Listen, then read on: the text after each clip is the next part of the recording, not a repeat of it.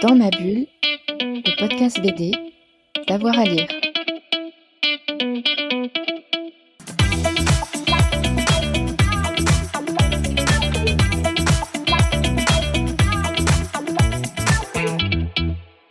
Bonjour à tous et à toutes, bienvenue dans cette nouvelle émission de Dans ma bulle, votre podcast 100% BD avec avoir à lire. Et vous le savez, le mercredi, c'est cinéma. Avec Cyril et Thomas, on décortique un petit peu les adaptations au ciné de nos bandes dessinées euh, préférées, euh, parfois des succès, parfois des bides aussi. Et aujourd'hui, on va s'intéresser, on va voir si pour euh, Cyril c'est un succès ou un bide. On va s'intéresser à 300. Tout d'abord, bonjour Cyril. Bonjour. Alors, 300, euh, fais-nous une petite mise en bouche. C'est d'abord une série de, comics écrites et, réalisées par euh, Frank Miller. Exactement, c'est une, euh, petite série de Frank Miller initiée dans les années 90, fin des années 90 pour être plus précis, qui est sortie en 12 petits épisodes dans, chez le grand éditeur Dark Horses Comics. Alors, c'est dessiné et écrit euh, par Frank Miller, c'est colorisé par Lynn Barley, mais globalement, on retrouve tout le talent de Frank Miller, aussi bien sur le scénar que sur le dessin, et on a un objet absolument incroyable, quelque chose de très, très, très, très, très noir. Euh, ça reprend l'idée d'une histoire très importante dans l'histoire du monde, c'est la bataille des Thermopyles en moins 480, donc, qui oppose le monde euh, démocratique de l'époque, ou en tout cas le monde athénien, au, à l'Empire perse. Et donc, avec la victoire très compliquée euh, des, royaumes et des peuples grecs contre, euh, contre les Perses. Et là, Frank Miller ressaisit toute l'histoire, redéfinit un peu les choses, mais énormément de violence. C'est un épisode qui était de toute façon très violent, mais il met énormément de violence graphique et un récit absolument incroyable. C'est un très très grand succès. Dark Horse d'ailleurs va laisser la, bande dessinée un petit peu filer il va y avoir énormément de rééditions. Et c'est un, pur et dur Frank Miller. Frank Miller, c'est quelqu'un qui a, euh, roulé sa bosse un petit peu. Euh, rappelons-le, c'est un Américain qui est dans 57, donc il a fait énormément de choses. Il a beaucoup travaillé pour le comics. Il a repris beaucoup de séries euh, comics, notamment en écriture, un peu en dessin, mais en écriture. Il a complètement revisité Dark Batman avec Dark Knight, où il redonne un côté très très sombre à Batman. C'est le premier à avoir fait ça. C'est lui qui a donné le côté personnage très sombre de Batman qu'on retrouve aujourd'hui un peu partout. Ça n'existait pas avant Frank Miller. Frank Miller, il a également repris Daredevil en recréant également un personnage torturé, sombre. Il va décliner aussi euh, Ronin, le côté un petit peu japonisant de tout ça. C'est un très très grand dessinateur aussi, et c'est grâce à lui euh, qu'on a pu connaître euh, l'immense œuvre qui est Sin City. Donc c'est quelqu'un qui est extrêmement important pour la bande dessinée et 300 en 98 arrive comme étant un opus incroyable qui va ravir tout le monde, en tout cas tout le monde de la bande dessinée, parce que c'est quelque chose d'extrêmement novateur, de très très puissant, de, très beau, hein, un livre qu'on peut lire et relire à l'infini, euh, très beau au niveau graphique. Et puis c'est très intéressant au niveau de l'histoire également. C'est une relecture, ça on, le sait tout à fait et on en est tous conscients. L'histoire, euh, elle oublie un petit peu le rôle des Grecs en soi, des Athéniens, qui sont décrits comme des bavardeurs pédophiles et pédérastes, quelque chose d'assez lourd, et pour ne s'intéresser qu'aux Spartiates, enfin, et, et, voir véritablement les Spartiates, des guerriers euh, nés pour faire la guerre, qui ne pensent qu'à la guerre, et qui vont se retrouver face aux Perses. On connaît tous l'histoire. Ils sont 300, ils sont des dizaines de milliers en face, et Sparte va réussir à sauver la Grèce et va réussir à sauver la démocratie. Voilà un petit peu le pitch de, l'œuvre graphique de Frank Miller. L'œuvre est vraiment euh, assez extraordinaire. En plus, dans un format assez particulier, un format un petit peu à l'italienne, euh, c'est vraiment épatant. Et puis là, on est en 98. En 2007 sort le film sur euh, les écrans. Euh, c'est une grosse période d'adaptation de comics. Mais avant la sortie, il y a toute une histoire sur euh, ce film, Cyril. Il y a toute une histoire sur Frank Miller et le cinéma. On sait que Frank Miller, c'est quelqu'un, on, parle de lui comme étant quelqu'un de très, très, entre guillemets, d'intégriste, de, très proche de ses œuvres. Il veut défendre ses univers. Il n'accepte pas de laisser au cinéma ou à l'adaptation euh, ses œuvres et il est très impliqué aussi dans le cinéma. Pour ceux qui ne le sauraient pas, euh, c'est lui qui a écrit le scénario de Robocop 2 de Irving Keschner et de Robocop 3 de Fred Decker. D'ailleurs, il a, décliné euh, une sorte de, spin-off de, Robocop, toujours chez Dark Horse. Donc, il est très près du cinéma. Et il va aussi s'intéresser de plus près au cinéma, ou c'est le cinéma qui va s'intéresser de plus près à lui sur l'adaptation de Sin City avec Roberto Rodriguez, donc le, comparse de Tarantino qu'on ne présente plus, qui va le harceler pendant des semaines, des mois et des années. Il va tout faire, il va aller voir son avocat, il va aller voir sa femme, il va aller voir son impresario, il va même faire le, siège devant chez Frank Miller pour lui proposer euh, l'adaptation de Sin City Miller n'y croit pas. Euh, à, ses, frères, Roberto Rodriguez va faire un quart d'heure de ce qu'il veut faire comme adaptation de Sin City, tout en adaptation visuelle et en studio, avec des effets spéciaux incroyables. Et Frank Miller va voir le film, il va accepter. Il y a toute une histoire autour de la sortie de Sin City, présentée au Festival de Cannes, le fait que Roberto Rodriguez soit déchu de la guilde des réalisateurs parce qu'il va intégrer Frank Miller comme étant un co-réalisateur, alors que bien entendu, il n'a pas le droit de l'être euh, dans le syndicat américain. Il y a toute une chose qui va arriver, si bien qu'en 2006, eh bien, Frank Miller, qui se refusait complètement au cinéma, il a une toute autre vision du cinéma. Sin City est sorti. Sin City a été présenté à Cannes. Sin City, un film quand même à 40 millions de dollars, euh, produit par les frères Weinstein, va ramener 185 millions de dollars à travers le monde, va être reconnu comme étant une œuvre cinématographique à part entière. Frank Miller est prêt pour adapter 300 et il va croiser la route d'un réalisateur qui commence, qui a une très bonne presse, qui s'appelle Zack Snyder. Et voici comment on va pouvoir, fin 2005, début 2006, commencer à réfléchir à l'adaptation de 300.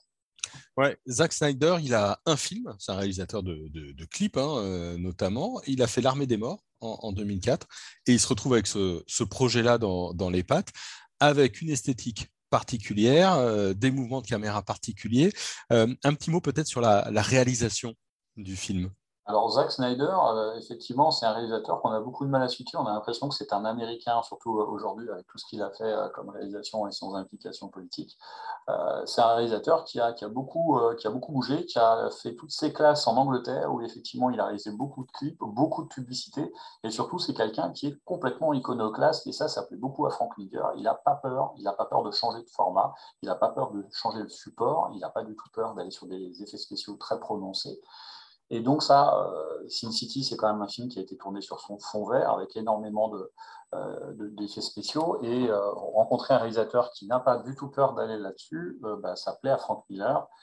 ça plaît d'autant plus à Frank Miller qu'ils ont un petit peu la même idée de ce que doit être un Spartiate, c'est-à-dire quelqu'un de très physique, musclé, avec un entraînement spécifique. Et dans les premières rencontres qu'il peut y avoir entre Zack Snyder et Frank Miller, tout de suite est la question de euh, la préparation physique qui va être imposée à l'équipe euh, d'acteurs, qui va être une véritable torture, puisque pendant des mois et des mois, les acteurs vont quand même passer entre 5 et 6 heures par jour en séance de musculation avec des pratiques qui, véritablement relèvent de la torture. Il y a beaucoup de choses qui sont liées aux effets spéciaux dans le film, mais absolument pas la euh, physique des acteurs et la plastique a vraiment été travaillée. Donc ça, ça va beaucoup plaire à Frank Miller, qui va être associé aussi scénario et qui va être complètement intéressé du début à la fin à l'aventure que sera 300. Et puis, petite, euh, petite précision, les deux, à la fois Frank Miller et Zack Snyder, sont réputés tous les deux pour, euh, euh, en tout cas, leurs inclinaisons à certains moments sur, des, sur des idées arrêtées qui les rapprochent de, par, par moment, bien sûr, de certaines idées de l'extrême droite américaine. Et c'est notamment ce qui, a été reproché euh, au roman graphique et qui a été également reproché au film, c'est que sur certains moments, on reproche l'aspect, euh, en tout cas artistique et esthétique, euh, qui a pu être celui, eh bien, tout simplement du fascisme au cinéma, aussi bien sur les Style que sur Rexoc. Donc, on retrouve tout ça et ce goût commun, en tout cas pour cette esthétique, les rapproche et va leur permettre d'envisager ensemble le projet des 300. Ouais, c'est ce qui va faire un petit peu, un petit peu polémique. c'est vrai que 300, il y a un visuel, une esthétique euh, très très forte, euh, avec euh, parfois des ralentis aussi, avec parfois des, mouvements de, caméra. Tu disais tout a été tourné sur fond vert ou sur fond bleu en, fonction. ça a pris beaucoup de temps. Est-ce qu'on sait un petit peu comment ils ont, ils ont travaillé? On sait surtout que dès le départ, et c'était vraiment le postulat, le postulat de départ, c'est que rien n'était impossible, que Zack Snyder ne, ne se bouchait, ne se privait de rien. C'est-à-dire a aucun moment il préférait euh, utiliser telle caméra ou telle autre caméra. L'idée, c'était vraiment de respecter le roman graphique, de refaire une relecture du roman graphique, de rajouter des fois des musiques qui sont complètement euh, distanciées par rapport au film. On, est, on pourrait parler d'anachronisme si, si c'était possible de le faire. Et effectivement, tout est possible avec Zack Snyder, aussi bien à certains moments la volonté d'aller chercher une des couleurs chromatiques extrêmement saturées, bouchées, que, de, de, refuser l'ombre à certains autres endroits, que de faire des ralentis sur des moments extrêmement violents, que d'avoir des projections de sang euh, à l'écran. Tout est possible, tout est acceptable. On est loin, loin, loin, loin du peplum. Euh, euh, du Peplum de 3 de Wolfgang Petersen, euh, qui sort à peu près dans les mêmes eaux, un tout petit peu avant, on est complètement sur quelque chose de très très moderne, de très clipesque, proche du jeu vidéo, et surtout les personnages euh, qui sont absolument pas identifiés, puisque si on prend, on prend le casting à partir du moment où est initié la production, si on prend le casting, on a quand même Gerald Butler qui est un, immense inconnu à ce moment-là. On connaît un peu Dominic West qui joue le rôle de Théron dans le film, euh, parce qu'on l'a vu dans des deuxième, troisième, quatrième rôles. David Venham qui joue le rôle de Lilios, c'est pareil. Mais, et Gerald Butler, pour ceux qui suivent euh, un petit peu la, télévision britannique, puisqu'il jouait dans plusieurs séries, mais tous les autres acteurs sont à ce moment-là, en tout cas, complètement inconnus. Les acteurs n'existent pas en eux-mêmes, ils existent pour leur personnage et leur rôle.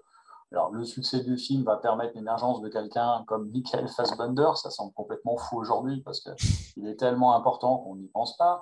Euh, Linné qu'on connaît pour Game of Thrones, c'est pareil, c'est un de ses premiers rôles euh, importants euh, en Europe.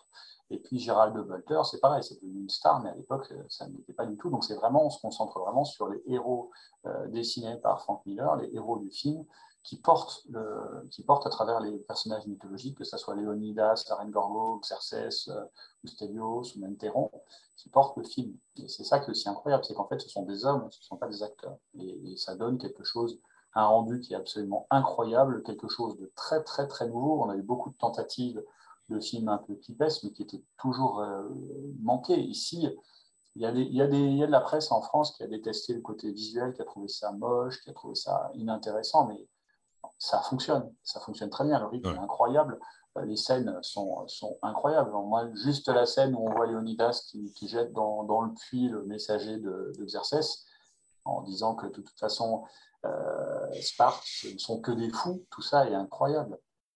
Donc effectivement, 300 est un film incroyable, une adaptation folle de 300 qui semblait quand même être assez peu adaptable, peut-être par soit avec le, jour du film d'animation, mais en l'état, en cinéma classique, euh, au moment où ça s'est fait en 2006, c'est inimaginable d'avoir un film euh, produit et réalisé qui fonctionne aussi bien sur fond vert et qui va réussir à, conquérir un peu tous les publics. C'est un film qui coûte 65 millions d'euros, qui est déjà un gros budget, et qui va ramener quasiment 10 fois sa mise. Quoi. Dans, tout le, dans tous les territoires, le film a fonctionné. il faut bien aussi noter quelque chose qui est fou, c'est que c'est le meilleur résultat dans l'histoire du cinéma grec, avec plus de 350 000 entrées sur la première semaine. Ce n'est pas un grand parc cinématographique d'exploitation en Grèce, mais c'est le record, et le record n'est toujours pas tombé. Hmm. Donc, donc c'est un vrai phénomène, ce film. Ça va permettre l'émergence de Zack Snyder, euh, qui effectivement avait fait une sorte de reboot de, de zombies de Romero, qui était déjà excellent complètement différemment, mais excellent, avec beaucoup de qualité graphique et beaucoup de profondeur, où on allait chercher des zombies qui arrivaient de très très loin pour les amener sur soi, une très grande réussite. Et ça, c'est son deuxième film, euh, une, vraie réussite qui va installer Zack Snyder comme étant un grand réalisateur et euh, qui va redonner aussi euh, d'autres projets cinématographiques à Frank Miller, qui avait déjà connu un, un succès avec Sin City et qui en connaît un second une année après, parce que c'est quand même, ça joue sur deux ans avec 300. Ouais, avec euh, en plus pas mal de récompenses à la clé, hein, et notamment le MTV Award du meilleur combat pour euh, Gérard Butler. Euh, et c'est vraiment pas volé, hein, vraiment l'esthétique est, très très très très particulière. il y a aussi, il n'y a, pas eu de suite, si je ne dis pas de bêtises. Enfin, il y a une série, tout du moins.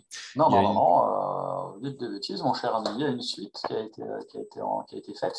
Ah oui, qui n'a pas été, qui a pas été euh, qui a mis du temps à se monter, tout simplement parce que le succès du premier opus était, euh, était un peu compliqué à gérer, et que en plus, euh, ce n'est pas une suite qui s'accompagne uniquement sur 300, il y a eu une suite à Sin City, et il y a eu un autre projet qui tenait beaucoup à, Frank Miller, et qu'il a pu mener seul en réalisation qui s'appelle Spirit, qui est toujours d'après Will Eisner, si, vous connaissez le, super-héros, en tout cas le, héros de Will Eisner qu'il a porté à l'écran dans un, un, petit peu le même système que Sin City.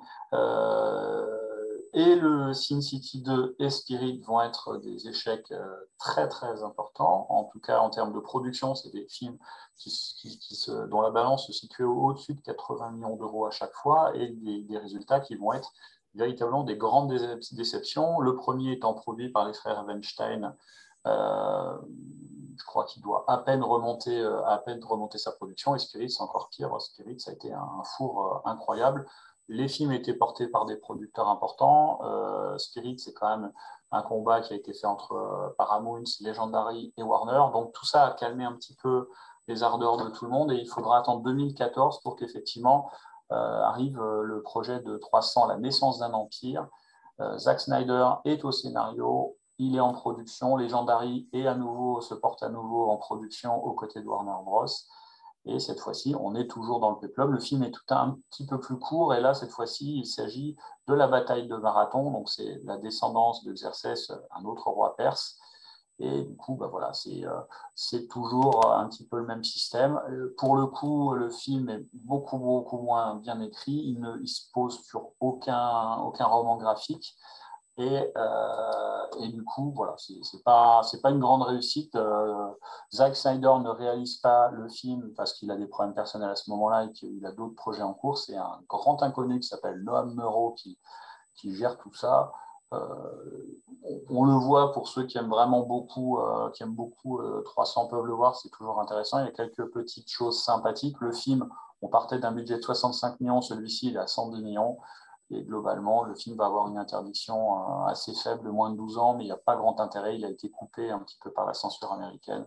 C'est plutôt mal fait, c'est pas très important. On pourra juste euh, voir qu'effectivement, cette fois-là, ben, on a Lena Headey qui revient, on a Eva Green qui va jouer un rôle important puisqu'elle joue Artemis dans le film. Au-delà de tout ça, euh, le film a peu d'intérêt, ça va être ça ne va pas être une réussite et ça n'appellera pas de, de, troisième, de troisième film euh, inspiré de Frank Miller. Tu vois, je, croyais même que c'était une série, comme quoi ça avait, ça avait échappé. Il y a une série, mais, euh, pas encore finalisée. Il y a une série qui arrive. Euh, globalement, 300, est-ce qu'il a bien vieilli On sait que parfois, avec les effets spéciaux, etc., c'est parfois un petit peu compliqué, mais est-ce que 300 est encore fort recommandable en 2022 alors 300 est non seulement encore fort recommandable, mais il passe encore dans certaines salles de cinéma. Il est remontré régulièrement. Il y a eu tellement de choses qui se sont passées autour de 300 parce qu'on a parlé du côté un petit peu extrême droite où on parle des Spartiates qui sont euh, des hommes forts, musclés, euh, qui rappellent euh, un petit peu la réminiscence impériale, donc forcément qui rappellent le, fascisme italien ou le nazisme allemand qui court après ce genre d'image et de période on a complètement occulté de parler du côté un peu queer du film, puisque le film a été un énorme succès aussi dans la communauté gay. Euh, tous ces beaux hommes musclés qui combattent euh, euh, les Perses, forcément, ça, peut être un, sujet aussi d'émotion. Donc, ça a été un grand succès sur ce plan-là. Et puis, et puis, ça reste un, incontournable qui, va, qui, est de toute façon aussi bien esthétiquement que, que sur le fond, qui est un, qui, se nourrit un peu de polémique. Donc forcément, ça, ça, rappellera d'autres choses. Et on a toujours tendance aussi un peu à aider Zack Snyder en voyant en lui un réalisateur de films grand public euh, de, de clips. Mais derrière tout ça, derrière l'armée des morts, derrière 300 et les, films qui vont suivre, euh, Zack Snyder fait partie pour moi des quatre réalisateurs importants de la période avec Christopher Nolan, avec Nicolas Renfouding, euh, donc c'est un grand réalisateur qui, qui se perd un petit peu dans le monde de super-héros, mais il y a vraiment de la qualité. Quand on voit le montage et le découpage et même le fait de reprendre, parce que c'est presque planche par planche, ce qu'il fait sur 300, et réussir à donner de la vie, du corps et un peu de modernité sur tout ça en, faisant sortir le film de la période, euh, c'est juste incroyable et exceptionnel. On aime ou on n'aime pas 300, mais comme disait ma grand-mère, on ne fait pas d'heure. bon, ok, bon, on va suivre ta grand-mère et il faut absolument donc euh, voir ce film 300 euh, sorti euh, en 2017. Merci beaucoup, Cyril. Voilà, on va se retrouver bientôt pour une nouvelle émission pour Dans ma bulle, votre podcast donc 100% BD. N'hésitez pas à vous abonner, vous aurez une petite notification à chaque nouvelle émission. Merci beaucoup à tout le monde et bonne journée. Dans ma bulle, le podcast BD, d'avoir à lire.